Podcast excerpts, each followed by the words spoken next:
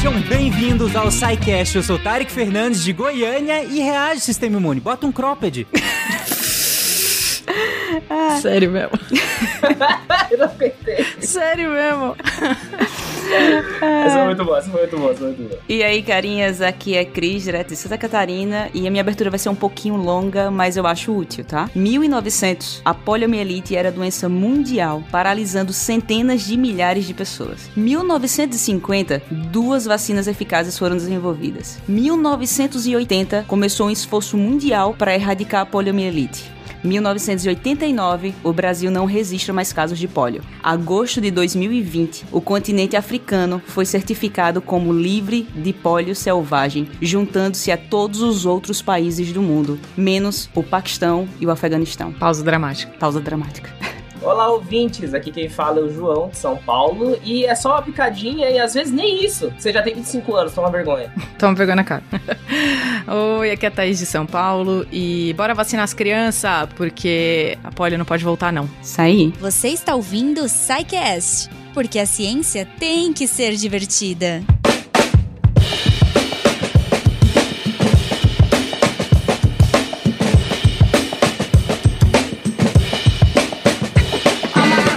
Gente, no SciCast, a gente acredita muito no poder da informação. Hum, No poder da educação em saúde, né? E mais, mais especificamente no contexto desse episódio. Por isso que a gente faz o que faz aí há mais de 500 episódios, né? E nós estamos muito felizes em trazer mais uma série de episódios com a Pfizer, ou como ficou conhecida aí durante a pandemia, a Pfizer, né? Pfizer. E dessa vez os três episódios serão terão como tema central as vacinas e as fake news. Por quê? Porque nós já sabíamos do poder dessas alegações falsas sobre vacinas e sobre os programas vacinais, mas digamos que era um fenômeno muito mais contido em alguns países sobre certas particularidades, sobre certas é, particularidades de renda, de escolaridade, de interesses políticos, entre outras questões. Porém, lá em 2020, quando a OMS declara a Covid-19 como uma pandemia, e lá em janeiro de 2021, quando o Brasil aplica sua primeira dose de vacina contra a Covid-19, de lá pra cá, nós vimos muito claramente esse movimento ganhar capilaridade e interferir diretamente no nosso dia a dia. E é aí que a divulgação científica entra com enorme responsabilidade para ajudar a população a entender esse mundo de informações, de nomes, de termos científicos, de nomes de empresas grandes, é, que passaram a ser divulgadas pela mídia tradicional de massas, né? Antes era exclusivo talvez de jargões, agora não, agora tá todo mundo entrando em contato com isso a partir do momento que abre qualquer rede de, de transmissão de notícias, qualquer jornal que seja. Aí você me pergunta, tá, mas por que um episódio desse agora? Finalzinho de 2022. Porque primeiro que a pandemia não acabou. Apesar dela ter saído da maioria das manchetes, então, mais do que nunca, as pessoas precisam se manter engajadas e continuarem se vacinando e completando o esquema vacinal. E segundo, porque nós precisamos de uma população educada para entender o que, que é uma vacina, o que, que é um programa vacinal e a sua importância, e como se proteger dessas fake news que continuam circulando por aí. Até porque outros programas vacinais, como foi muito comentado aqui na abertura da- do, do episódio, para além da Covid-19, têm sofrido quedas importantes no Brasil. Então, é sobre isso que nós vamos falar nesses três episódios. E no episódio de hoje, bora entender o que, que é uma vacina e como que ela interage com o sistema imunológico, porque só esse título foi, é, foi ingrediente de uma série de fake news que nós vamos comentar ao longo do episódio, né?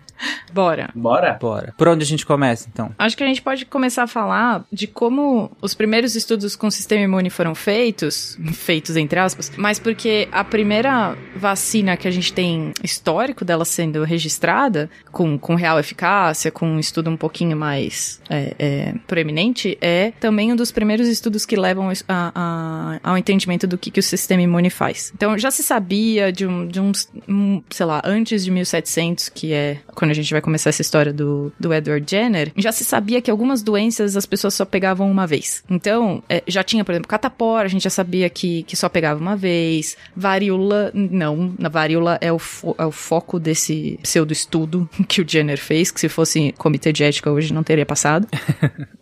Mas a, eles já sabiam, a galera já sabia que tinham algumas doenças infecciosas, ou seja, contagiosas, que a gente só pega uma vez. Se pega só uma vez, acontece alguma coisa na gente que protege a gente de um próximo contato, que é a base de todo o protocolo de vacinação. Te proteger de alguma maneira do que vem pra frente. Então, te impedir de desenvolver casos graves se você fica se você se infectar, ou até mesmo de nem se infectar. Essa é a base da, do, de todo o protocolo de vacinação. E o Jenner, lá no fim de 1700, 1790, alguma coisa, ele observou uma coisa na fazenda onde ele morava, é, e daí tem que ver todo, todo o contexto de vida dele. Ele podia fazer isso, observar que estava rolando uma epidemia de varíola na época na Inglaterra. E as pessoas ficavam mal, não era uma coisa que, que dava pouco sintoma. As pessoas ficavam mal, criança ficava super mal de varíola, chegava a morrer, tinha gente morrendo da, das complicações da varíola. E era uma doença muito visível, né? É, porque faz aquelas bolhas gigantes com água pendurada, tipo, é horrível.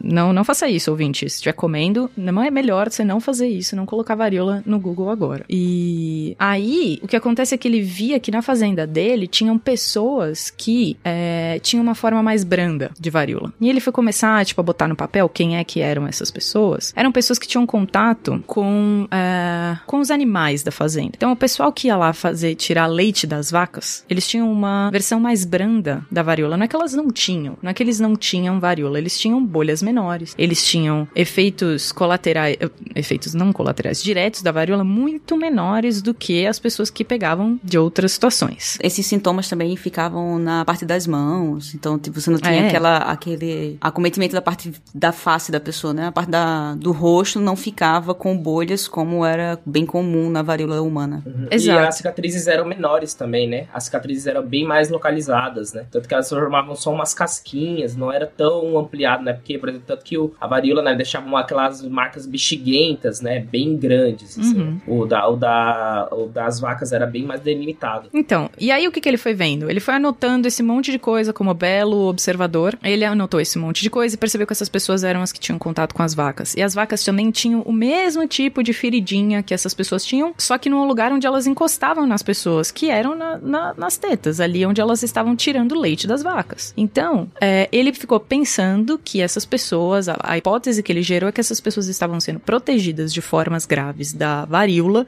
porque elas estavam entrando em contato com a varíola da vaca, tá? Essa foi a primeira hipótese que ele é, criou. Só que daí ele fez uma coisa que hoje seria inacreditável e impensável, mas enfim, fim dos 1700, 1790 alguma coisa. Ele pegou uma criança da, fa- da fazenda, o pequeno Philip, É o James Phillips. é, exa- Phipps, Phipps não é nem Philip, Phipps, é James Phipps, desculpa, é isso. esse de 8 anos. Pegou uma criança, pegou uma bolha de varíola da vaca, deu um furinho na bolha de varíola da vaca, pegou conteúdo dessa bolha da varíola da vaca com um, um- um- não um cotonete, porque enfim, mas pegou com uma agulha esse conteúdo, pegou o braço do menino Philip, Phipps e arranhou o braço do menino Phipps com o conteúdo da, da, da bolha da varíola da vaca. Por que não, né? Não era uma não, né? época sem conselho tutelar. É, conselho tutelar sendo acionado nesse momento. Ele falou assim: me presta seu, seu irmão aqui rapidão, daqui a pouco eu te devolvo. É, exato, exato. Não, a gente entende todo o contexto, né? Ele Não, era, claro. tipo, ele tinha esse poder dentro da fazenda, então era uma coisa, tipo, né? Enfim, tinha que fazer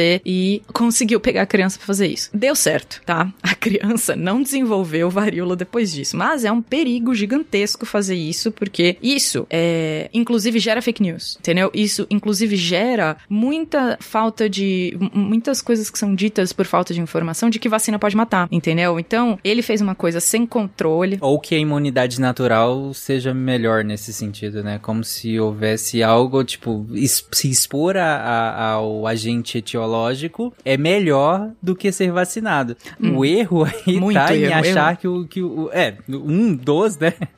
É confundir qual é o agente etiológico. É, né? mas Tarek, aqui tem uma diferença muito grande dessa frase para o que o Jenner fez. O que o Jenner fez foi expor o paciente a um vírus atenuado. É, que ele não tinha noção do que era ainda. Ele não, né? é, exatamente, tipo, ele, ele não sabia que ele estava fazendo isso, mas o que ele fez é o mesmo processo, obviamente de- do jeito seguro que a gente faz hoje em dia, né? Mas é o mesmo processo que se cria muitas vacinas até hoje, que é você utilizar um vírus que passou por outro organismo não humano e esse vírus é adaptado para aquele organismo e ele, ele não tem ele não tem uma capacidade de infectar o humano do mesmo jeito, então ele é um vírus atenuado. E aí você é um vírus enfraquecido que não é capaz de atacar tão, tão bem o humano. Isso é o que ele fez. É diferente da frase que as pessoas citam de ah, pegar o vírus é mais eficaz do que tomar a vacina. Porque aí a gente não tá falando de um vírus atenuado. A gente tá falando do vírus, o vírus, o que está circulando. É que tem um problema nessa, nessa frase também, porque geralmente o nome desse tipo de vacina, ele, ele existe, a febre amarela, por exemplo, a vacina é desse tipo de vírus atenuado. Só que o nome da vacina é de vírus vivo atenuado. Porque ele, ele está vivo. Sim, ele está vivo. Só que ele, como ele passou por uma outra espécie, ele se adaptou a outra espécie, ele não é 100% eficiente na gente, na infecção e na geração de doença. Então, e... ele está vivo, ele está. O problema é em dizer que o vírus vivo vai te matar, entendeu? Sim, e, esse, e a questão do se expor ao organismo é melhor do que tomar vacina é basicamente você dizer que ir para um campeonato de luta sem nunca ter treinado é melhor do que ir depois de treinar, entendeu? Tipo, é, não faz é, sentido. Basicamente, tipo, nada melhor para aprender a lutar do que começar do já que... no UFC, né? Exatamente. Né? Não, não faz sentido nenhum você me dizer que chegar no UFC sem treinar é melhor do que chegar no UFC treinando.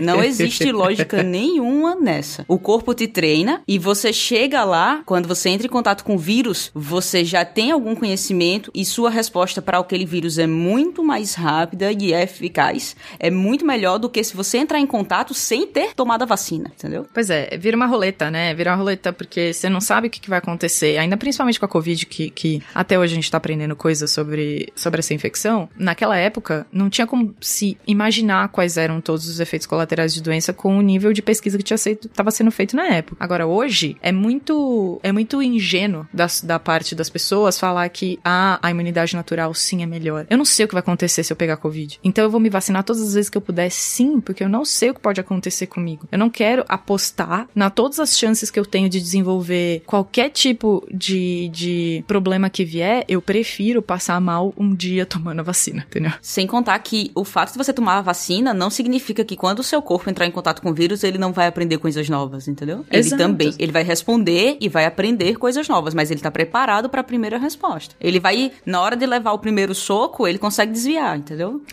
é ótimo. então, aí o Jenner fez todo esse negócio sem aprovação do comitê de ética e ele acabou criando, é, sem querer, a primeira, o primeiro protocolo de imunização que foi conhecido é, pelo mundo todo, inclusive a gente teve aqui no Brasil a revolta da vacina, que era é, exatamente para as pessoas já mostrando a, a, a, o quanto a falta de informação é prejudicial para a população, elas não queriam tomar a vacina. Então a, revolta da vacina que a gente teve no começo dos 1900 aqui, aqui no Brasil foi de pessoas não querendo se vacinar porque elas não sabiam o que era aquilo. Estamos em 2022 e as pessoas continuam dizendo que não vão se vacinar porque não sabem o que tem lá dentro. Uhum. É cíclico, né? Esse processo. Parece que a cada 100 anos volta. Cada e interessante essa etapa, porque eu acho que é que é, é, um, é, é uma hipótese total. Mas é, é interessante o contrastar com a, a, revolta da vacina que a gente teve lá pouco depois dos anos 1900, porque eu acho que é, o evento é muito parecido, mas as causas, para mim, são opostas, né? De um lado, você tinha uma população com pouquíssima informação sobre aquilo e o governo impondo aquilo, né? É, do alto do seu conhecimento técnico, impondo aquilo aquilo à população e a população não, não recebia bem aquilo, dado que as informações eram extremamente escassas sobre aquilo. Tinha fake news? Pô, claro que tinha já, mas era muito mais calcada na falta de informação, né? uhum. né? E hoje eu, eu, vejo também um pouco como o oposto, né? Hoje a gente tem tanta informação que as fake news acabam conseguindo se disseminar baseado nesse, nesse, nesse sobrecarregamento de informações, né? Ela consegue se disseminar baseado no pouco entendimento sobre, essa, sobre essas informações informações, não na falta dela, né? Não, é, eu acho que também não é falta de informação e também no, na imagem que a ciência tem para a população. E quem é detentor do conhecimento, quem é detentor do, do conhecimento científico e o quanto isso está sendo divulgado de forma efetiva também. Sim, e, e é até interessante isso, o que você falou, Tarek, porque na verdade verdade, né, a gente coloca, né, esse trabalho do Jenner, né, que foi a primeira primeiro registro, né, mas ele entra, tem um detalhe que o Jenner ele não tirou isso da cabeça dele, né? Ele imaginou, não foi um, uma iluminação do nada. Por quê? A partir desde tempos imemoriais até nesse processo estabelecido do Edward Jenner, é, a própria população em geral, eles viam, né, eles percebiam, né, que muitas vezes as pessoas que tinham entravam em contato com doenças e não morriam, elas não ficavam doentes de novo. Isso se tornou meio que senso comum, né? Então o Edward Jenner, ele, ele já tinha entrado em contato com outras pessoas, provavelmente conversou com outros pesquisadores da área, isso já era meio que entendido, né? Ele, então essa ideia que ele teve, meio que tem uma, um fundamento meio de senso comum. E às vezes, né, pra gente ver, né, o quanto que essa, essa questão de fake news conta, é, não contamina, mas deturpa a nossa visão da realidade, é, hoje, por exemplo, a gente, se você chega nas pessoas assim que tem mais ou menos conhecimento, que tomaram, por exemplo, eu sou eu sou de 98, ali na, nos anos 2010, eu lembro que a gente tinha, né, um, um, uma divulgação um pouco maior, né, de vacinação, e mesmo, por exemplo, a minha mãe que tinha um conhecimento muito básico, ela sempre me levou para tomar as vacinas, e ela sempre percebeu que o fato das pessoas estarem vacinadas evitava que as pessoas ficassem doentes, entendeu? E hoje a gente tem uma sobrecarga tão grande de informação que as pessoas parecem que isso meio que muda a visão delas de que as pessoas não estão mais doentes exatamente pela existência das vacinas. Então isso meio que contrasta exatamente o começo do a, a primeira parte, né, a primeira fase do Edward Jenner foi baseado nessas visão que as pessoas tinham de que ficar doente e sobreviver normalmente significava uma imunidade, né? Com hoje que a gente tem tanta informação que isso parece que as pessoas ignoram, né? Tanto que a gente teve uma, uma queda muito acentuada, né, da Covid agora, de mortes pela Covid, e as pessoas parecem que não estão ligando Lé com Cré, né? Gente, poxa, olha quanta gente se vacinou e olha quanto que a Covid parou de matar, né? Parece que o pessoal não tá entendendo muito bem. Mas eu acho que tem também é, um, um, fenômeno que tem acontecido, a gente fala bastante, desde que eu e a Cris a gente entrou no SciCast, a gente fala disso, que é a queda na cobertura vacinal no Brasil, tipo, tem, tem sido constante de uns anos para cá. E, sei lá, de, a gente começou a olhar isso, eu lembro que a Cris e eu, a gente escreveu um, um, um artigo até pro Deviante falando isso, lá em 2017, 2018. Então, você tem que a população, você tem que pensar no que, a população tá vendo agora, sabe? A população do jeito que ela é do Brasil, completamente diversa, em, em, em diferentes níveis de educação, em diferentes níveis de acesso à informação, a gente tinha até 2017, 2018, uma quantidade alta de vacinação de crianças, e a cobertura vacinal estava alta. Depois disso começa a cair, e uma das, uh, uma da, um dos motivos, quando você vai pesquisar sobre o, o assunto, é de, de das famílias não verem mais a doença e atribuir, tipo, para que eu preciso vacinar se não tem mais sarampo? Um bom exemplo é a própria polio, porque eu tenho, vou fazer 30 anos e ninguém da minha idade para baixo tem polio. Ninguém no Brasil. Ou seja, ninguém da minha faixa etária e nenhum jovem adulto para baixo tem polio. No entanto, eu conheço muitos adultos é, já na, na, faixa dos seus 50 para 60 que com polio, incluindo meu tio. Meu tio teve polio. Então, a gente parou de ver a doença e foi exatamente o que a Thaís falou. Você para de ver e você acaba perdendo ou perdendo o medo ou achando que não é necessário. Pode mexer o bracinho não, viu? É, é fica quietinho. Ai, misericórdia. Outra muita bicha, mãe! Outra muita bicha! Bom, gente, mas pra gente entender. A gente fez essa passada rápida, retrospectiva histórica, mas pra gente entender quais os tipos de vacina que nós temos disponíveis, o que que eu preciso entender que existe no meu sistema imunológico para que eu gere uma resposta a partir do momento que eu tomo uma vacina? Bom, o sistema imune, ele é um bicho interessante. E ele é dividido em, didaticamente em duas partes. Uma parte que reconhece com altíssima especificidade as coisas que ele vê na frente, ou seja, ele vê a pontinha do, do vírus da Covid. Ele vê, tipo, a proteína spike que ficou, que ficou famosa enquanto a gente estava vendo todas as vacinas sendo feitas. Ele reconhece exatamente aquela proteínazinha do jeito que ela é. E que é o sistema imune adaptativo, ou seja, ele é o mais específico de todos. Existe um sistema que é menos específico, que vem antes, ele é o primeiro a entrar em contato com qualquer tipo de patógeno que você vê na frente, ele é menos específico. Só que para que, que ele serve? Ele serve para chamar o específico. Ele é menos específico porque ele é mais rápido. Ele, ele, é, ele reage, por exemplo, bactérias em geral. Ele não vai te dizer se é uma salmonela, ele não vai te dizer se é uma Escherichia coli, ele não vai te dizer se é uma lista de incrível de bactérias que a gente tem. Ele vai te dizer que é bactéria. Sim, bactéria? Não. Então, ele vai agir como, ah, tem uma bactéria na minha frente. Quem é que eu preciso chamar? Ele vai lá, processa a informação que tem naquela bactéria e chama uma célula que sim é responsável por dizer: ah, nossa, eu luto contra a salmonela, fui eu que fui chamada? Ah, então lindo, tô indo lutar contra essa salmonela. Ah, não, eu luto contra a Escherichia coli. Ah, então não fui chamado, vou ficar aqui de boa no meu canto. Até uma Escherichia coli aparecer na minha frente e eu, eu ter que agir. Então, esse sistema imune que é menos específico, a gente chama de inato. É aquela coisa que a gente nasce com ele, a gente não desenvolve. É, a especificidade básica, ela já é, a gente já nasce com ela. Agora, o adaptativo, ele vem no mínimo uns 15 dias depois, são outros tipos de célula e elas vêm quando o sistema imuninato chama. Então, precisa da ativação do sistema imuninato, esse menos específico no começo, que são células do tipo macrófagos, células dendríticas, você tem linfócitos B, mas em menos quantidade, nesse caso aqui, só pra gente não confundir. A gente tem essas duas células processando informação desses patógenos e chamando as células que são sim específicas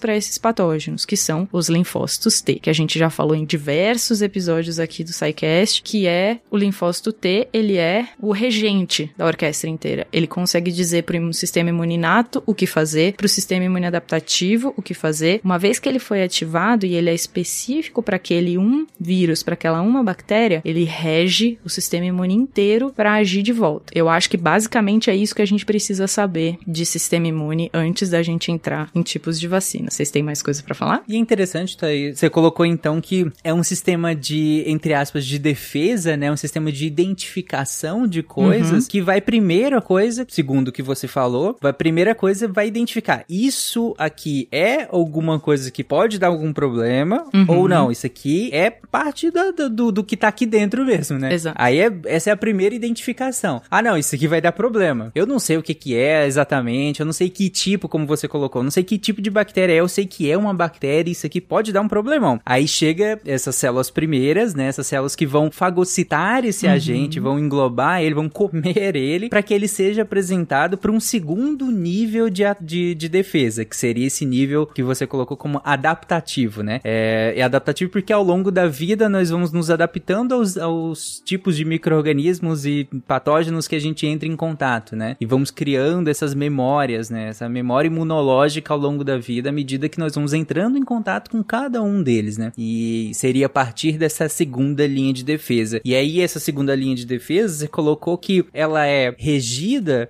tanto a primeira quanto a segunda, né, de modo geral, pelo linfócito T, uhum. que é quem vai re reger toda essa resposta imunológica. Tanto que lá no HIV, quando, gente, quando uma pessoa tem é, AIDS, na verdade, que é a manifestação clínica da infecção pelo vírus do HIV, a, ela vai ter uma imunossupressão muito grande, né? Vai ter uma queda dessas barreiras justamente porque o vírus do HIV tem como alvo um desses linfócitos T, né? Exato, exatamente. E quem quiser ver umas cenas bem bonitinhas, pode procurar no YouTube os vídeos de células dendríticas ou macrófagos procurando as bactérias no corpo, porque é muito legal caçando. o vídeo.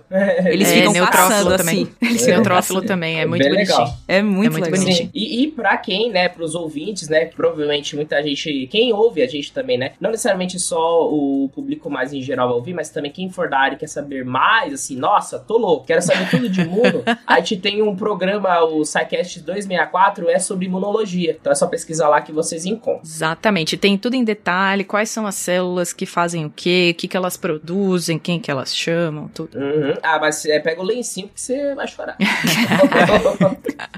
é um pouquinho é muito, O sistema imunológico é um mundo, né, cara? Cara, tem é. uma célula no sistema imunológico chamada Natural Killer.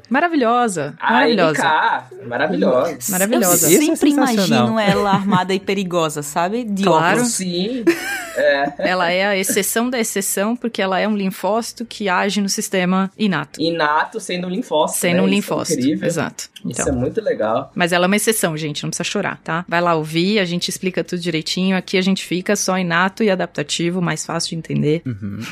e uma, um outro linfócito também muito famoso, e vocês comentaram muito do linfócito T, mas um outro linfócito muito famoso é o linfócito B. E aí, para finalizar essa parte que a gente está comentando sobre o sistema imunológico, por que, que o linfócito B é importante no contexto das vacinas? Ele é a célula que produz os famosos anticorpos. Porque a gente já ouviu muito, se você ligar no, em qualquer jornal, em qualquer, a qualquer momento que estiver falando da pandemia, vai falar alguma coisa sobre produção de anticorpos. Então, a gente ouviu muito falar disso, mas não, óbvio não é explicado no nível que precisa para você entender o que está acontecendo. É, anticorpos são proteínas, ou seja, são substâncias prote pro produzidas por células. Ela não é uma célula. Então, a hora que a gente fala que você está produzindo anticorpos, você não está falando de células, mas tem uma célula que produz essa proteína e é o linfócito B. Quando a gente fala de células da linhagem de defesa, células do sistema imune, a gente está falando do que a gente já ouviu falar como glóbulos brancos, que são células que não são células vermelhas do seu sangue, são células que não têm é, hemoglobina, são células que, se a gente for olhar dentro do seu sangue, elas não têm cor, né? Então a gente chama elas de brancas. Mas são os macrófagos, os monócitos, as células dendríticas, os linfócitos, as natural killers, inclusive esse que o Tarek falou, o linfócito B. Mas esse linfócito B, ele é ativado pela imunidade inata, ele faz parte da imunidade adaptativa. Quando ele é ativado, ele produz proteínas que são chamadas anticorpos e que são específicas sim para cada tipo de vírus, de bactéria, de parasita, de qualquer coisa que tiver que o sistema imune quiser lutar. Mas são substâncias produzidas pelo linfócito B. Boa. Com essas informações, então, acho que a gente pode entrar na parte mais importante agora, que é a parte de falar quais são os tipos de vacinas que nós temos. E aí, desde daquelas vacinas mais antigas, entre aspas, até as vacinas mais modernas, as que surgiram por agora, né? Inclusive é, a, nos últimos dois anos, né? Então, a nossa, o nosso primeiro tipo de vacina que a gente vai falar foi aquele que a gente falou lá no começo, que era o mesmo tipo da, da vacina que o Jenner criou que é uma vacina que a gente chama de vacina com patógeno vivo atenuado. Atenuado porque ele é enfraquecido, mas ele é vivo? Ele é. Então ele foi passado, a gente fala que eles são, que eles fazem passagens do vírus ou da bactéria ou do, parasita não tem, mas do vírus ou da bactéria é, em outra espécie, ou seja, posso infectar uma galinha com aquele vírus e depois isolar o vírus dessa galinha para poder inocular no ser humano. Ao passar pela galinha, ele, por várias gerações, várias vezes, não é uma vez só, ele acaba ficando mais adaptado a fazer a, a doença na galinha do que no ser humano. Então, a hora que eu trouxer ele de volta para o ser humano, ele é um vírus menos eficiente em causar a doença. Então, ele causa é, doença mais fraca ou ele pode causar zero doença, mas ele consegue gerar uma resposta imune suficiente para você lutar contra o vírus que te faz, te causa doença, o vírus que infecta o humano. Ele faz uma que a gente chama de imunidade cruzada, que é capaz sim de proteger. Isso funciona para vários vírus? Não, não funciona para vários vírus. A gente tem alguns é, exemplos de vacinas que são feitas desse jeito, como a de pólio, como a de é, febre amarela e a de varíola,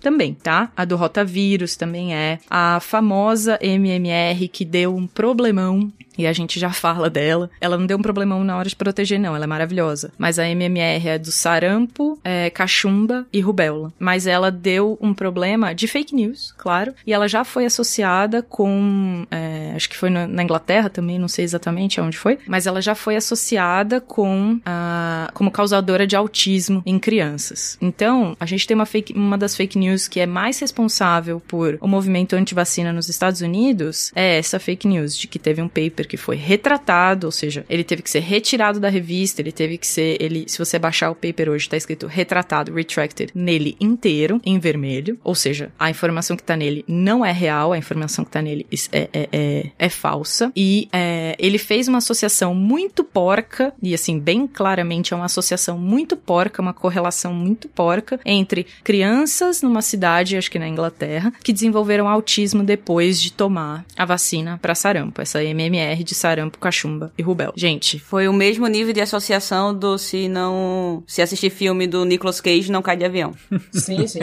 Não, pois é. é. não, é. Isso que a Thais falou é até muito importante, só pro ouvinte entender o nível de quão ridículo esse artigo. É, ele pegou, se não me engano, foram cinco crianças, né? É? Só pra. Cinco. Pro, cinco. Ouvinte, você aí na sua casa, você, se você mora com cinco pessoas, você sabe que qualquer coisa que acontece na sua casa não é expansível pro mundo. Então, se o seu irmão, ele é um incompetente, você fala assim, pegue um copo de água pra mim, e ele derruba, você não pode falar que todas as pessoas que são parecidas no mundo com seu irmão são incompetentes, entende? É esse nível Olha, de se ele for correlação. adolescente, Exato. você tem bem. grande chance de acertar. Exatamente. Sim, é esse nível, ouvinte. A gente tá falando de um artigo que ele usou uma corte, né? A gente eh, tem esse termo, né? Que é um grupo muito pequeno pra fazer uma afirmação extraordinária. Como a gente já aprendeu, né? é, afirmações é, extraordinárias exigem evidências extraordinárias. Então, um artigo de cinco crianças, 10 que seja, não vai dar informações. Por isso que ele foi retratado. E hoje a gente sabe que não tem nenhuma correlação, né? Até hoje não foi encontrada essa correlação. Então, a MMR é segura, é tranquila, vacina. Só explicando aqui dois pontos. Primeiro é, a gente não tira um artigo da comunidade científica, ele não é retratado porque a gente não gostou do paper. Ou porque ele só tem cinco pessoas. Esses não são os motivos pelo qual ele é retratado, tá, pessoal? Ele é retratado porque na hora que você manda um artigo e por acaso ele acaba passando, mesmo com um N tão pequeno de cinco pessoas, diversos outros pesquisadores já passaram pelo mesmo experimento e fazem, ei, isso não é verídico. Porque aqui, ó, não é verídico, você não fez desse jeito, ou nesses casos aqui não foram, nesses casos aqui não foram. Então é juntado, é, se junta um monte de informação, e aí, não, esse artigo realmente não condiz com a realidade, ele precisa ser retratado. É dessa forma que um artigo é retratado, tá? Uhum. É, não, exatamente, Bri, é, a Cris fez uma adição perfeita. É porque aí, né, a gente é nossa, nós como divulgadores científicos, é importante a gente explicar pra vocês como funciona o método. Eu não vou chegar no artigo da Cris e falar, nossa, a Cris é feia, vou cancelar esse artigo. Tenha uma metodologia. isso é né? fake news. Ah, isso é Isso total que fake é o news. que a fake news faz, né? É exatamente o que a fake news. É essa a diferença. Eu posso submeter meu artigo aqui entre nós, que é, somos pares, e falar: olha, Cris, o que você acha desse artigo? Você acha que ele tá correto? Se ela trabalhar com isso, ela vai falar: olha, isso daqui não tá tão correto. Já fiz isso daqui e tá errado. E é esse processo que. Por isso que a ciência é a melhor ferramenta que a gente tem hoje. Porque várias pessoas revisam isso, várias pessoas confirmam essa informação. E aí a gente pode consegue afirmar com menos margem de erro se algo está mais correto ou mais errado, ok? Além disso, é, Thaís comentou que esses, os- as vacinas de vírus atenuado, é, você passa diversas vezes por um, por um novo organismo, como a galinha, e depois esse vírus é utilizado, né? Porque o vírus fica mais adaptado pra galinha. Só que não é assim de cara, não, tá? A gente não testa, a gente não passa na galinha e vai pra, direto pra pessoa, não. Não. Tem todas as fases que uma vacina passa, desde as fases pré-clínicas, é, que você testa. Essas fases a gente vai até abordar um pouco mais profundamente nos próximos episódios, mas é, é- é importante lembrar que, que existe toda uma pesquisa por trás, né? Isso, você passa por diversas fases e aí quando se prova que é segura e que é eficaz, é que é utilizado. É, não, Exatamente. e, e lembrando, né, o Jenner, ele publicou esse primeiro artigo em 1700 e bolinhas. Desde que o Jenner fez esse- essa primeira publicação, o processo de produção, ele cada vez foi acompanhando o processo evolutivo tecnológico, né? Então, quanto mais a gente foi desenvolvendo tecnologias, mais esses processos ficaram cada vez mais específicos, mais seguros e mais, é, mais eficazes também, né? Então, isso foi Exatamente. acompanhando, né? Não foi uma, não é uma coisa que a gente faz no, num Becker, né? A gente, ah, vamos misturar aqui e ver o que que dá. É, nível foi Albieri de, de. Sim, Nível Albieri de ciência. Exatamente. exatamente. É, só um, um conceito pra gente passar logo pra, pra, pra próxima, é, mas um, um conce- uma máxima que a gente sempre comenta e que é a origem de muitas fake news, que é correlação não é causalidade, ou não implica necessariamente em causalidade, né? Que é a mesma que tem um monte de brincadeiras com, com correlação não ser necessariamente causalidade na internet. A gente já comentou várias vezes, tem até aquela brincadeira do tipo, ah, aumentar o número de afogamentos no, no verão é por conta do sorvete. É, é uma brincadeira que mostra que, que a correlação entre o número de mortes e o aumento do consumo de sorvetes numa época de verão são correlacionadas, mas não há uma causalidade direta entre um e o outro. Na verdade, a causalidade real tá atrás disso, né? Ela tá eclipsada por, por essa correlação que você fez, que a gente chama ela de espúria, né? Que, que, que não serve a gente a- chegar em conclusões, né? Só pra deixar claro é, essa máxima que resume o que a gente comentou um pouco aqui, né? Só pra completar aqui, a nível de curiosidade, antes da gente passar para as vacinas de vírus morto, é, o, a vacina da polio, ela foi desenvolvida por um pesquisador que leva o nome de muitos prédios e muitos laboratórios no Brasil, que é o Albert Sabin, ou Albert Sabin, dependendo de onde você tá e quem pronuncia. E aí você sabe agora o motivo do porquê o prédio se chama e é, tem esse nome, tá? É que a vacina da polio de 1950 é dele. Pode mexer o bracinho não, viu? É, É, fica quietinho. ai, misericórdia.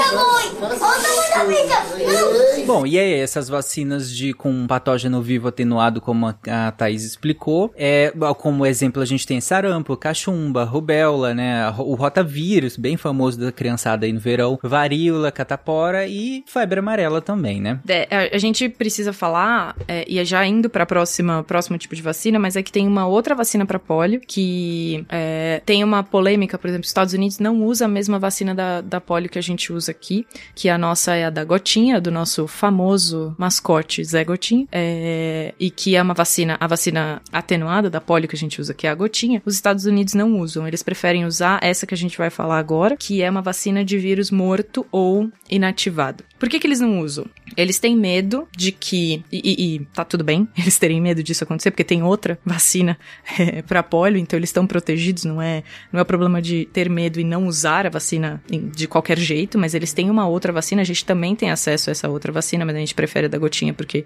enfim, é muito mais fácil de administração nas pessoas, na, na, na população. Mas eles têm uma outra que é injetável.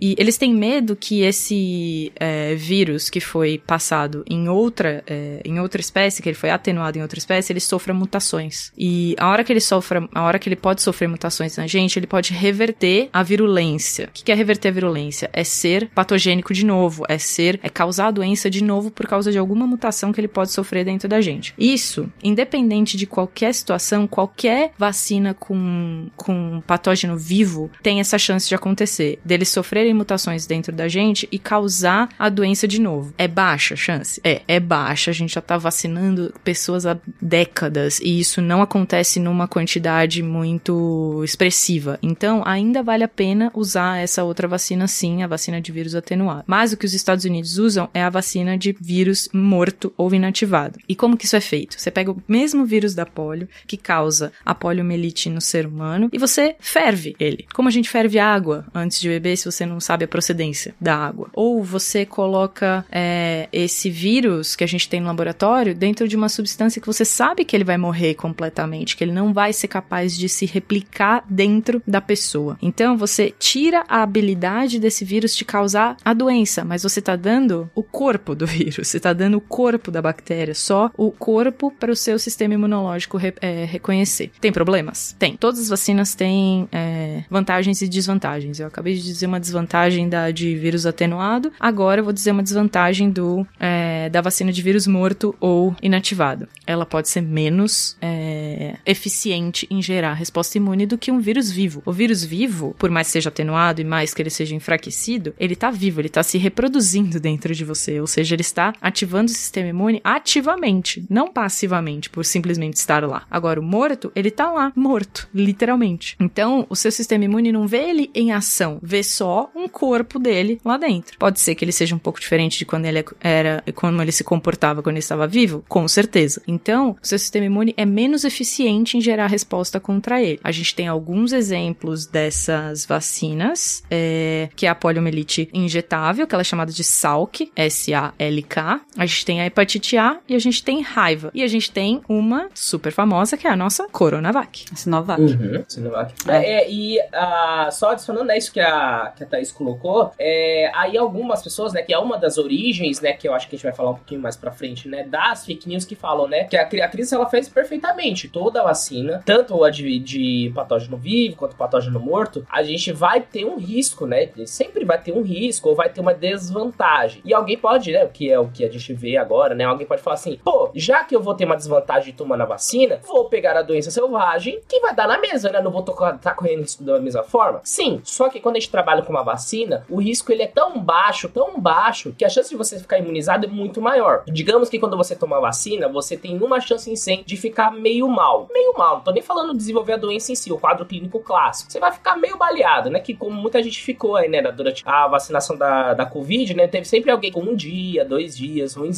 Quando você entra em contato com o patógeno selvagem, a sua chance antes, quando com a vacina era 1, pode ser que ela multiplique para 10, pode ser que ela multiplique para 20, para 50, dependendo do patógeno. E é uma desinteligência, né? Você se expor a um risco tão grande, sendo que você tem uma alternativa muito mais segura e tão eficaz quanto, certo? É, e é um erro, inclusive, de interpretação, né, João? Do tipo, uhum. tipo, eu peguei Covid esse ano, e, no, na metade desse ano, pela primeira vez. E, e, eu já tinha tomado as três doses de vacina e eu fiquei muito mal. Eu fiquei péssimo pra caramba, uns, alguns dias, inclusive, eu fiquei muito ruim. Aí é a questão da, da interpretação. Eu posso interpretar do tipo, caraca, essa vacina me derrubou. Quanto a interpretação que eu acredito ser a mais correta é, caraca, com três doses de vacina, eu fui me infectar esse ano e ainda assim, assim que eu, que eu peguei a, a, a doença, assim que eu, me, que, eu, que eu me infectei, eu ainda assim fui, fiquei bem mal, eu fiquei alguns dias ruim. E no dia que eu tomei a vacina, é, pensando no, na reação só da, só da vacina, eu tive que o quê? Com o braço um pouco doendo, eu tive um mal-estar no corpo e tal. Então é uma questão também, às vezes, de interpretação, né, da situação. Uhum, mas é, e o mais importante, cara, que você não morreu. Olha só. Exatamente, eu não morri. Não, olha só, né, entendeu? É exatamente essas nuances, né? Por isso que quando a gente trabalha com vacina, a gente trabalha com nuance, né? Então, nesse caso, na verdade, quando a gente trabalha com qualquer medida profilática, né, ou de, de, de tratamento em si, a gente sempre trabalha com uma balança chamada, né, balança de custo-benefício, né? Que é, que é mesmo que você, a gente utiliza na vida cotidiana. Então, quando você coloca em frente de, uma, de um paciente uma vacina e o patógeno selvagem, o custo-benefício da vacina é muito infinitamente maior, não tem comparação. Por isso, não caiam nessa ideia de agora a gente passou pela Covid, né? Temos uma perspectiva de melhora, que tudo dê certo, mas caso porventura venha a ter outra pandemia e passemos por isso de novo, a gente tem com certeza as vacinas que vão ser desenvolvidas, elas vão ter um custo-benefício, um custo de risco para a vida da, do paciente e de toda a população muito maior. Né? O, o, risco vai ser menor, na verdade, né? comparado com o patógeno, né? O patógeno selvagem sempre vai ser pior. Gente, mas até agora vocês comentaram de doenças que é, são causadas diretamente por um patógeno, a gente, a gente chama ele de agente etiológico, né? Aquele que vai causar essa doença. Mas existe um, um tipo de vacina que não é necessariamente contra o, a, o agente em si, ou é? A gente tem o tipo de é, vacina que a gente chama de toxoide, que não é contra um vírus ou uma bactéria, mas é contra alguma coisa que ele produz ou induz a produção. A gente tem, é, por exemplo, a, a nossa é, a bactéria que a gente conhece como Clostridium tetani, que é a que causa o tétano, né? E ela produz. O, o problema todo de você ter tétano não é estar infectado com a bactéria. A bactéria, enfim, é uma infecção ruim, mas não é ela que te causa os sintomas que você tem do tétano. E sim uma substância que ela produz, que é paralisante, né? E o que essa vacina que a gente tem contra tétano faz, e que todo mundo toma a cada 10 anos, é uma vacina que te faz fazer anticorpos contra a toxina tetânica, o toxoide tetânico, que é uma toxina que essa bactéria produz. Ou seja, você dá tempo para o seu sistema imunológico combater a bactéria, enquanto ele já começa a combater a, a substância que ela produz e que é, é prejudicial para você. Então, é uma, uma vacina meio que indireta. Ela não é direta para o, o patógeno, ela não é direta para a bactéria, mas ela é direta para a substância que a bactéria produz, que é prejudicial pra gente. Até porque aqui o problema é o produto dela, né? Não é ela em si. Né? Exato. Né? Já que Thaís trouxe um clostridium aqui para como exemplo, é, é muito interessante que a gente tem uma vacina contra a toxina desse tipo de clostridium e o butolino, que é o, uhum. que, o clostridium que produz o botox. A gente usa a toxina para manter a pele, não reduzir a, a formação de rugas. E é, o mais engraçado ainda é ver pessoas com quilos de botox na cara dizendo que não vão tomar uma vacina. Oh. Entendeu? Você Sério? tomou toxina, você tá falando de forma burra. Você está falando de forma burra. É, assim, eu, eu ia falar exatamente da, do Clostridium, mas a, a Cris colocou de uma forma muito mais assertiva, então vou, vou acho que ficou muito melhor.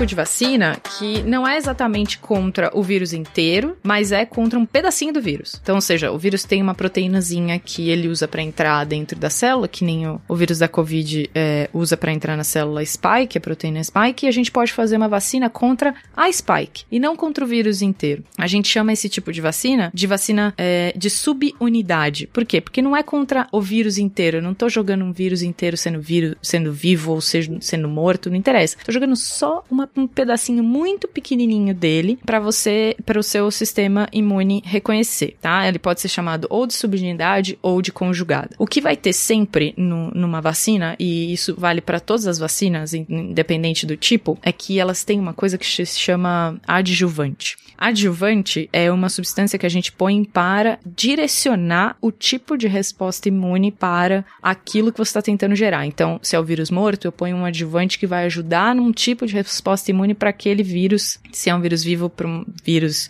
vivo, mas eu posso trocar isso. E os adjuvantes são muito, mas muitíssimo importantes nas vacinas de subunidade, porque geralmente a proteína spike do COVID sozinha não vai gerar nenhum tipo de resposta imune imune, ou vai gerar uma resposta muito baixa, pequenininha. O adjuvante faz o quê? Dá um boost nisso. Toca campainha e sai correndo. Ele toca campainha e sai correndo, exatamente. Exatamente.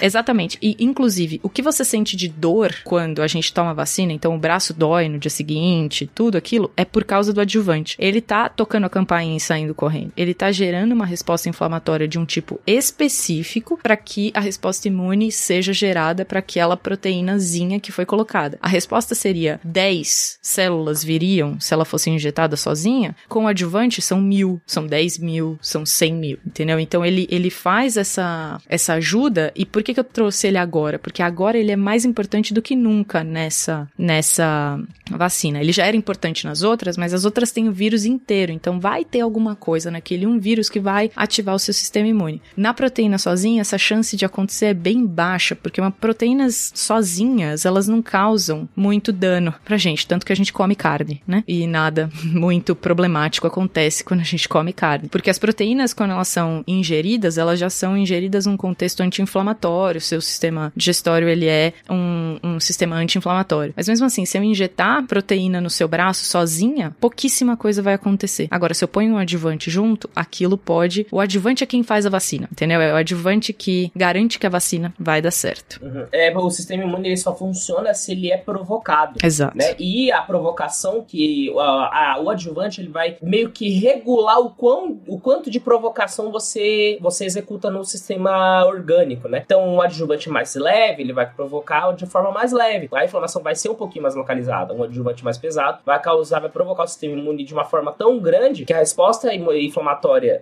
vai ser muito mais intensa. E aí vai depender muito do objetivo que você quer com aquela vacina. E colocando de forma lúdica aqui, a vacina com vírus atenuado é você chegando pros guardas da, do corpo fazendo assim, ó. Essa é a foto do bandido. Ele tem 2 metros de altura, pesa não sei quantos quilos, é de tal cor, faz desse jeito e tá ali matando pessoas. A de atenuado é, é, A de atenuado do vírus morto, ele é, ó. Esse aqui é a foto do bandido, ele tem essa altura, essa cor, esse peso, mas ele não tá fazendo nada. Mas ele é o bandido. Você vai lá e prender. E a com a parte, com partes, você chega e faz, ó, essa chega... aqui é a foto. Aí o cara faz, sim, mas qual a altura? Você chega com o braço do cara. você chega com o braço dele. mas qual é a altura? E qual é o peso? E tipo, ele tá por onde? E aí você tem falta várias informações. E uh, o adjuvante ele faz. Se eu fosse tu, eu pegava ele. Olha, vai lá Se eu fosse tu, eu já tinha ido. Aqui, aqui em São Paulo a gente falaria assim: orra, não deixava. É, se fosse comigo, eu não deixava, não. Se fosse comigo, eu não deixava, não. e aí, como exemplos que a gente tem, a gente tem as da gripe, né?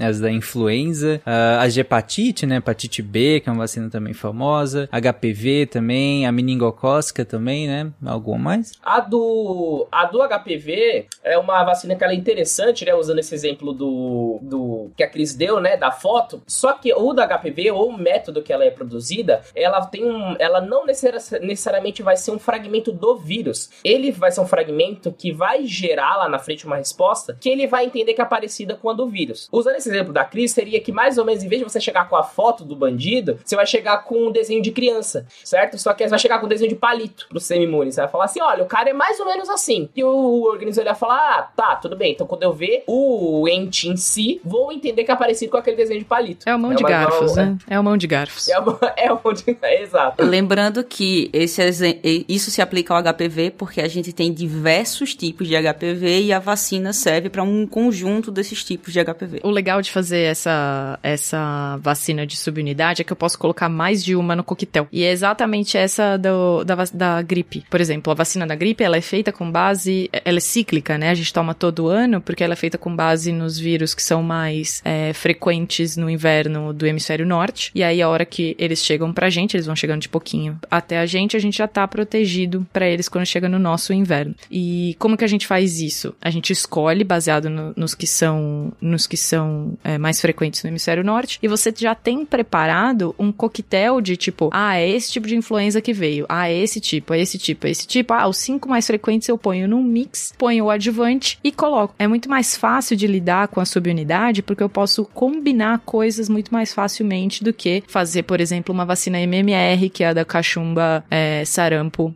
e rubéola, que são três vírus juntos ali dentro. Quando eu falo subunidade, é mais fácil misturar coisas. Mas um outro tipo de vacina que a gente ouviu muito falar, inclusive, no início das campanhas de vacinação para Covid-19, são as vacinas de vetor viral. O que, é uma vacina de vetor viral? Então, ela é um pouquinho, um pouquinho mais complexa, mas ela tem um passo a passo que a gente precisa um pouquinho de, de biologia básica para a gente entender. O vírus, ele é um bicho, não bicho, é, que é vivo e não vivo ao mesmo tempo, né? A gente já sabe, já, já discutiu isso em vários outros sidecasts é, antes desse, mas ele é pacotinho de DNA ou de RNA. E a hora que ele vai se reproduzir, e a gente ainda fala se reproduzir com uma analogia meio complicada, porque ele não é vivo, né? Ele vai lá, enfia esse pacotinho de RNA ou DNA numa célula, a célula pega essa informação genética e começa a produzir mais vírus. Porque esse pacotinho de DNA e RNA que ele tem é só informação de como fazer mais vírus. Então, a hora que a célula recebe essa informação, ela começa a produzir. Ah, é pra, é produzir outro RNA de vírus? Tá aqui, tá, beleza, vou produzir. É para produzir capinha do vírus? Tá, beleza, vou produzir. Só que isso é o que acontece numa infecção normal de um vírus. O que, uh, o que, que cientistas conseguiram fazer foi usar isso como um vetor. Ou seja, seja, eu tô fazendo a célula produzir uma coisa que eu quero. Ou seja, eu mexo com esse vírus que era para colocar o DNA dele, para fazer produzir mais vírus, que a célula comece a produzir mais pedaços dele. Eu ponho lá dentro desse DNA, eu troco o DNA que ele tem pelo DNA da spike do COVID, daquela proteínazinha que faz com que o COVID entre na célula, e falo pro vírus: tá bom, é isso que você vai colocar dentro da célula agora. Não é o seu DNA, mas é o DNA do COVID. Beleza? Beleza. Eu pego um vírus que não é não é patogênico pra gente, mas ele se re re reproduz bem dentro da gente, então não vai dar nenhum problema. Aí a gente vai lá, muda a informação que tá dentro desse vírus para ele injetar a informação para produzir a proteínazinha spike do COVID. A gente injeta esse vírus na pessoa, esse vírus não é tão patogênico, porque a gente escolhe o vírus que a gente consegue fazer isso. Ele vai se reproduzir dentro da pessoa, não vai causar doença, e ao mesmo tempo que ele se reproduz, a célula que ele infectar não vai produzir mais dele, vai produzir a proteína do spike. Só que ela vai produzir a proteína do spike sendo que o corpo está infectado com um vírus. Ou seja, o vírus não só serve como vetor desse DNA, como ele serve como adjuvante, porque ele está gerando gerando uma infecção, ele está gerando uma resposta inflamatória que a hora que essa proteína spike for produzida, ela está sendo produzida num contexto inflamatório e o sistema imune reconhece ela como um agressor, como algo a ser combatido. E aí o sistema imune finge que você enganou, você tapiou ele, conseguiu fazer ele produzir anticorpos contra proteína que nem era daquele vírus que a gente carregou para dentro. É um, é um belo me engana que eu gosto, que deu certo. Sim. Pensando numa analogia bem besta, assim, é, e aí vocês me corrijam o quanto ela extrapolar, mas pensa naquele seu primo que tem uma impressora 3D, e ele tá empolgadaço em produzir coisa agora, e aí você levaria para ele uma pastinha cheia de, de, de instruções para ele produzir determinadas coisas, né, que você quer que ele produza. Aí sua mãe também quer que produza algumas coisas para ela, só que se ela pedir direto pro seu primo, ele não vai, vai fazer corpo mole e tal. Então, ela vai te usar como vetor. Ela vai pegar a sua pastinha, vai tirar ali duas, três folhas do que tá ali e vai colocar as folhas folhas dela que ela, do que ela quer que produza. E as folhas vai lá no meio. E aí você vai lá e entrega pro seu primo, ele vai lá e imprime tudo na impressora 3D e vem as coisas que sua mãe pediu para que seja impresso também. E você foi um vetor dessa informação. Exato. Faz sentido? Nossa, gente? ficou excelente! Num monte de meio de miniatura de, de personagem de anime, aí tem umas flores. Não, vai ter uma. Não, vai um ser vários- em miniatura impressa. É, é vários action figure e é do nada uma Tupperware.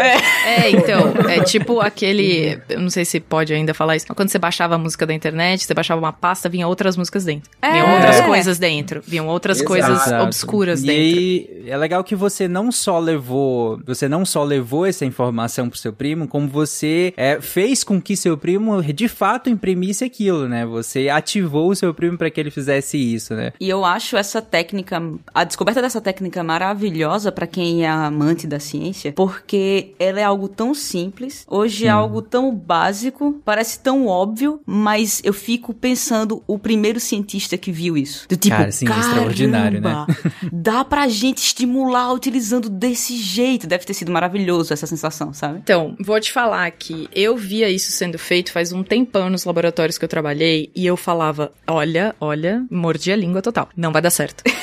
Caramba. eu, eu via gente, tipo, na bancada de trás da minha fazendo vacina de vetor viral e eu falava: gente, vocês estão viajando, essa porcaria não vai dar certo. Quando? Quando que produzir uma proteína com a própria. Tipo, a própria célula produzir uma proteína do vírus vai dar certo? Quando? Aí, tipo, começou a funcionar, começou a funcionar pra uma, um- um- uma das vacinas que estavam sendo feitas, começou a funcionar pra outra. Eu falei, meu Deus do céu, o que, que eu tô fazendo aqui? O que, que eu não aprendi até agora, sabe?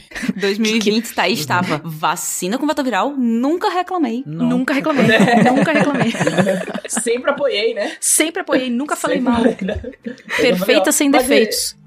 Sim, mas isso é, é importante o que a Thaís falou, porque isso demonstra uma coisa que muita gente acha, né? Que também entra em outra questão de fake news, é que o cientista, ele nunca erra. Porque a própria Thaís agora colocou um exemplo perfeito exatamente disso. Não necessariamente porque é uma coisa que a gente tá trabalhando que vai dar certo. E as dúvidas vêm pra incentivar que a gente pesquise, procure erros e, pra, e exatamente esse processo de é, indagar, perguntar, procurar erros, ele faz parte da evolução científica. Então isso é importante, na verdade, que tenha pessoas descrentes, porque depois quando se prova um processo é, realmente funcional, a gente muda de opinião. Por exemplo, É. a Thaís hoje é a ativista, né, do... Completamente. Até porque só chega pras pessoas o que deu certo, né? Exato. Exato. É, é que, que bom que só chega o que deu certo. Mas aí acaba gerando essa falsa sensação de que tudo dá certo, quando na real é uma pequena parte, às vezes, que, entre aspas, dá certo, porque na ciência é, a gente não fala necessariamente dar certo ou errado, né? Tudo acaba sendo um, sendo um, um tijolinho na conhecimento, construção né? do conhecimento. Exato. Mas o que dá certo, entre aspas, é o que de fato chega nas pessoas. E ainda bem que é assim, né? Porque depois de muito teste. Foi bom trazer isso do cientista erra, porque mostra que a ciência ela não é feita pela opinião de uma pessoa, nem pelo achado de uma pessoa. Ela é feita pela confirmação de várias pessoas de que aquilo funciona. Por isso que uma pessoa com formação qualquer que seja, quando ela chega e faz, ah, eu acho que é isso desse jeito, e porque ah, no meu achado eu encontrei é isso, a gente não acredita. Precisa ser confirmado. Por isso que se um médico chega e levanta um ponto que só ele acha aquilo, não é. Precisa de uma confirmação de uma bancada de cientistas. A gente precisa, a gente precisa replicar aquilo para que aquilo se torne realmente ciência e vá e chegue às pessoas, entendeu? Precisamente. Sempre, sempre duvide de quem, quem fala com muita certeza. Sempre duvide, sempre se questione. Por favor. Pode mexer o bracinho não, viu? É, fica quietinho. Ai, misericórdia.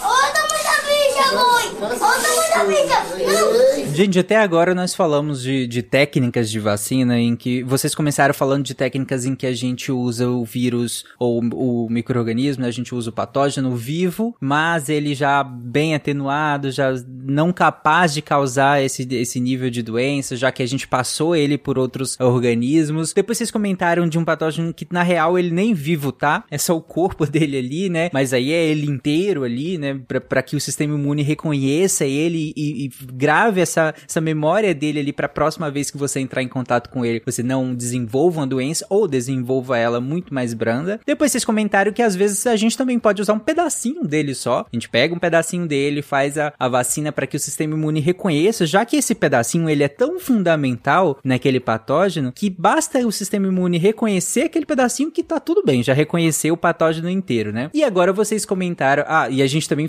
é, falou sobre aquelas que, na real, reconhecem um produto do patógeno, como uma toxina, por exemplo, e não necessariamente a bactéria em si, por exemplo. E agora vocês comentaram de um tipo de vacina em que a gente usa, por exemplo, um vírus para levar a informação de outro vírus que é o alvo que a gente de fato quer. E aí, nessa, nessa montagem dessa resposta do sistema imunológico, tem algumas características em que nós pegamos essas características para produzir um outro tipo de vacina. Um outro tipo de vacina que foi muito utilizada nos últimos dois anos e que é extremamente interessante também, mas que também virou muito produto de fake news. Por quê? Até porque tem aquela coisa do que o que é desconhecido geralmente tende a ser menos compreendido, porque é, é de, de maneira geral mais desconhecido, né? E acaba sendo mais alvo ainda de, de, de fake news e de desconfiança, porque é algo novo, e aí quando a gente fala que é algo novo, é, algumas pessoas interpretam isso como pejorativo, então surgiram muitas é, fake news falando que ah, a vacina de RNA, que é a que a gente vai comentar agora, ela é uma vacina experimental, então não tem segurança. Ou, ah, já que é uma vacina de RNA, nunca ouvi falar isso, a última vez que eu ouvi falar de RNA foi junto com DNA lá na escola, e eu lembro que era parte da nossa célula. Como assim você tá mexendo no meu DNA? E aí surgiram fake news falando que essas vacinas alteram o seu DNA. E aí, gente, o que, que é afinal uma vacina de RNA pra gente finalizar esse episódio? Essa maravilha que eu também achava que não ia dar certo, é, tava no pacote das coisas que eu a Cris achava. era odiada pelos colegas, né? Os colegas chegavam com a ideia, Cris, "Ih, isso aí não vai dar certo. Cris, não, pode, não. pode desistir. Olha,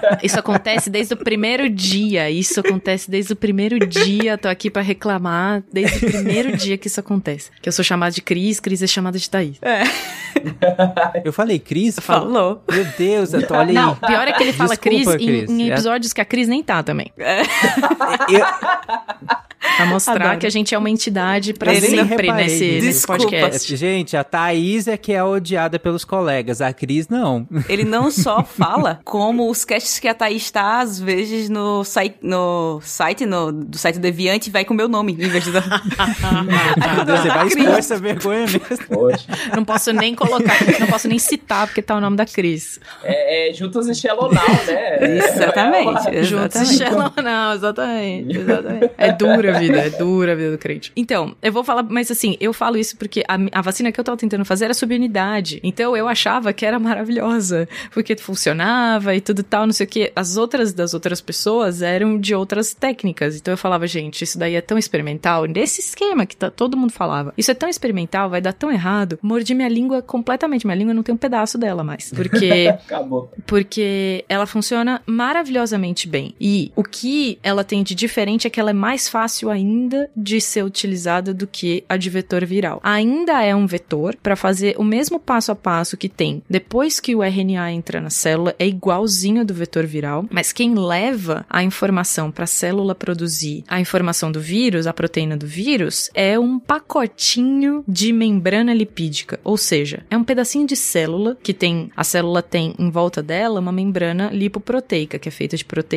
e lipídio, tá? Nesse caso, é, essa membrana lipídica ela é feita só de lipídios e você joga um RNAzinho dentro dela, o RNA que codifica para proteína spike do COVID, por exemplo, e como a membrana lipoproteica da célula, ela é, aceita muito facilmente outras membranas lipídicas. Então, quem tá levando é uma- um, um pacotinho de é, gordura, vamos falar desse jeito mais simples, mas é um pacotinho de gordura que se funde muito facilmente com a membrana das células. Eu falava, não vai dar certo, vai entrar em célula que não precisa entrar, vai entrar em célula que não vai produzir a proteína, mas é exato o contrário do que eu falei. Ele entra em toda célula que ele vê na frente, todas as células, a maior parte delas, não vou falar todas, mas a maior parte delas que recebe esse RNA que estava dentro desse pacotinho lipídico, começa a produzir a proteína como se fosse dela mesma. E o que eu achava que não ia dar certo é porque ela não tem adjuvante. E mordi a língua porque essa vacina não precisa de adjuvante. E é super, super legal, por exemplo, comentar sobre pessoa- uma das pessoas que começou a utilizar essa técnica, porque as pessoas, muita gente acha que a técnica começou a ser utilizada na vacina do Covid, mas não é. A técnica ela já vinha sendo estudada e na, na equipe de Oxford foi por Sarah Gilbert que ela começou, uma das principais pesquisadoras, e ela a- utilizava essa técnica para síndrome respiratória do Oriente Médio. Só que o que acontece? Quando você está pesquisando algo que não está em, em pandemia, ou em uma grande epidemia, você tem menos financiamento e menos pessoas estudando aquilo ali. Quando a gente tá fazendo isso no período de pandemia, você tem mais financiamento, ou seja, você consegue comprar mais coisas para fazer teste e você tem o mundo dizendo assim, manda que eu testo. Você tem todos os cientistas do mundo dizendo, vamos testar isso aí. Então a coisa acaba sendo muito mais rápido. E uma e algo super legal sobre isso é que quando eles desenvolveram a primeira vacina, os filhos da Sarah Gilbert fizeram parte da, da das pessoas do teste clínico. Eles foram um dos primeiros a receber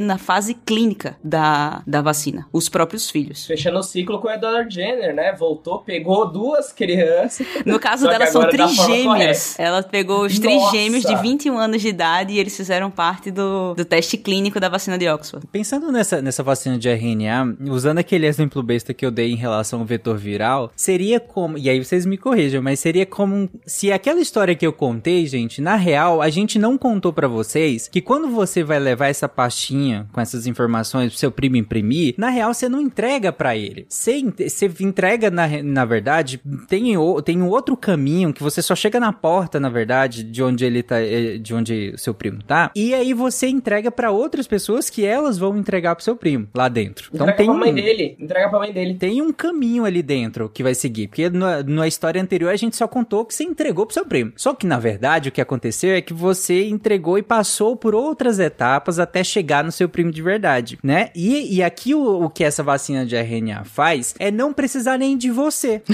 na verdade foi da entrega a pasta lá. A pasta foi jogada lá. Foi jogada pela janela. Foi um aviãozinho.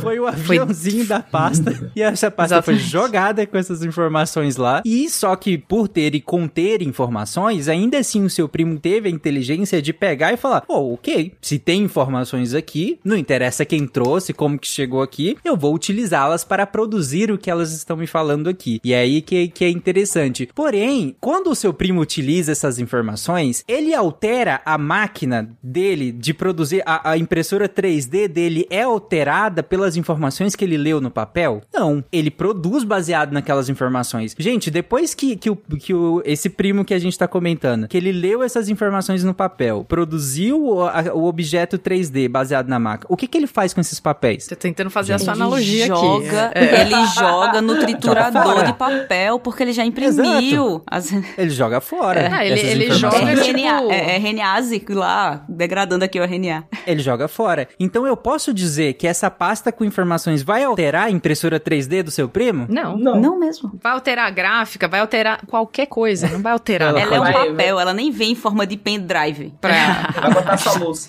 O vírus até poderia ser um pendrivezinho, porém é, não. Mas não é. Mas não é. então, essa, essa brincadeira é, tem algumas imprecisões, claro, é uma analogia bem besta, então óbvio que tem muitas imprecisões aqui, gente, mas o que eu queria brincar é justamente é com a fake news de que a vacina de RNA altera o DNA, ainda que a gente não, não na analogia, a máquina de impressora não seja necessariamente o DNA, mas é só para fazer uma brincadeira com, não, é, é, essa vacina não vai alterar o DNA, né? Sim, a única sim, de... não, e, e é, eu ia falar, e, e é, só para ter noção, né, é, em escala isso, transformar RNA em DNA é um processo extremamente difícil. A gente, a gente tem uma classe de vírus que fazem só isso, e a gente chama eles de retrovírus, né, que fazem só esse processo. E mais nenhum outro organismo na natureza faz isso, é extremamente difícil fazer esse processo. Não é uma vacina que vai fazer. Eu, uma das fake news que eu ouvi muito pesada durante a pandemia era que a vacina causava câncer. Ah, sim. E a, e a minha resposta sempre foi, cara, se a gente conseguisse fazer a vacina ir lá e mudar o DNA do jeito que a gente quer, a gente curava tanta doença nesse mundo de um jeito tão fácil, que não era para isso Inclusive que a gente utilizava. Câncer. Exatamente. Inclusive o próprio câncer. A, a, a, gente ia ganhar tanto dinheiro com isso, você não imagina que não era com isso que a gente ia estar tá gastando essa tecnologia, cara. Não tem como. Não é pois é, assim. É, e, e, tem outras tecnologias para isso, gente. CRISPR tá aí, é, não precisa de vacina CRISPR, pra porcaria exato. nenhuma, entendeu? Exato. E, vacina e CRISPR... pra proteger, gente. CRISPR pra outras coisas. CRISPR é um dos motivos da vacina, da gente conseguir fazer a vacina hoje tão rápido. É. O conhecimento que a gente tem acerca do CRISPR é que permite isso. Isso também vai de, vai, vai de frente com outras fake news, que na verdade é um medo, né, que as pessoas têm de uma vacina que foi feita tão rápido. Mas só explicando para vocês, de 2013 para cá, a gente tem duas grandes tecnologias sendo utilizadas largamente na ciência, descobertas e, usa e usadas largamente na ciência, que é CRISPR e o, sequ o sequenciamento de nanopore, que é o sequenciamento de um genoma completo sem a gente precisar montar ele. Só explicando de um jeito simples, quando a gente sequencia um genoma, a gente sequencia em pedacinhos e é, dá um trabalho, você tem que montar, é todo um processo. Hoje em dia, a gente tem um sequenciamento de um genoma completo viral. Então você sequencia por nanopore, você sequencia o, geno o genoma completinho. De 2013 para cá, se eu espirrar, a gente sequencia um genoma de vírus. É muito fácil isso. é muito simples pra gente sequenciar. Por isso que a gente tem um banco de dados de Covid gigantesco agora, porque é muito simples sequenciar. Então o que a gente consegue fazer de 2013 para cá não se compara de forma alguma ao que a ciência conseguia fazer antes. Por isso que hoje a gente consegue criar uma vacina tão rápido. E daqui para frente é esse o ritmo de, de construir uma vacina para vírus desse tipo, né, desse, dessa família. Vai ser sempre rápido. É, isso é revolucionário. E, e ver que isso funciona, é, o que a gente pode ver é que, enfim, ela foi criada em 2020. A gente pode começar a, a fazer um, um,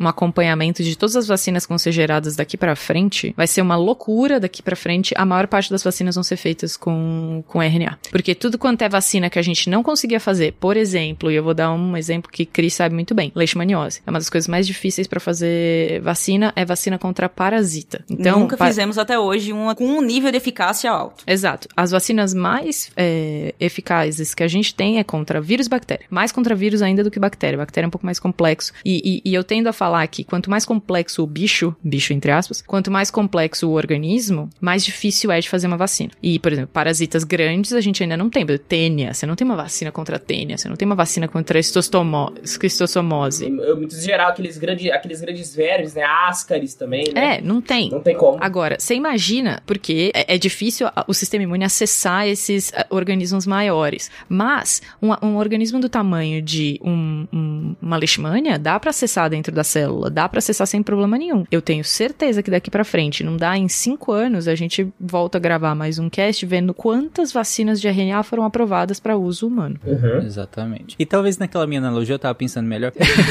ah, talvez seria ia... a pasta não vai alterar o seu primo e não a, a massa. não, mas eu achei, eu achei uma analogia legal, é, Tari. Na versão anterior da forma de criar a vacina, o primo veio, a tia pediu pro primo e o primo veio colocar na. pediu pra alguém e a pessoa veio pedir ao primo para imprimir, certo? Uhum. Nessa versão, é colocado é, de forma escondida na pilha que ele tem pra imprimir pro trabalho. Porque na, na pilha que tem pra ele imprimir pro trabalho, ele não tá perguntando de quem veio. Ele só imprime. Sim. É o que ele e tem que imprimir essa pasta não vai alterar dele. o seu primo. E não seu vai primo alterar não, nada. Só vai pegar a pasta e vai trabalhar. Exatamente. Pronto. Ele imprime, depois destrói lá por, por segurança da informação, destrói lá na, na máquina e pronto. E olha, Exatamente. tem uma coisa que a gente falou quando a gente gravou um episódio de vacinas logo assim, logo não foi no começo, mas no meio da pandemia a gente gravou um episódio sobre vacinas para falar desses tipos de vacina e das que estavam sendo desenvolvidas para Covid. É, se vacina alterasse o nosso DNA para virar jacaré, já teria tomado também. Justo. Eu já teria tomado também. Porque jacaré não paga boleto. É Exatamente. Bom, gente, Exato. e eu acho que talvez uma das únicas. É, não existe, tá? É uma brincadeira, mas talvez uma das únicas maneiras de vacina causar câncer seja de aument, aumentando a longevidade das pessoas. Nossa, que resposta maravilhosa. Exatamente. E a gente, aqui a gente termina este momento. E... Exatamente.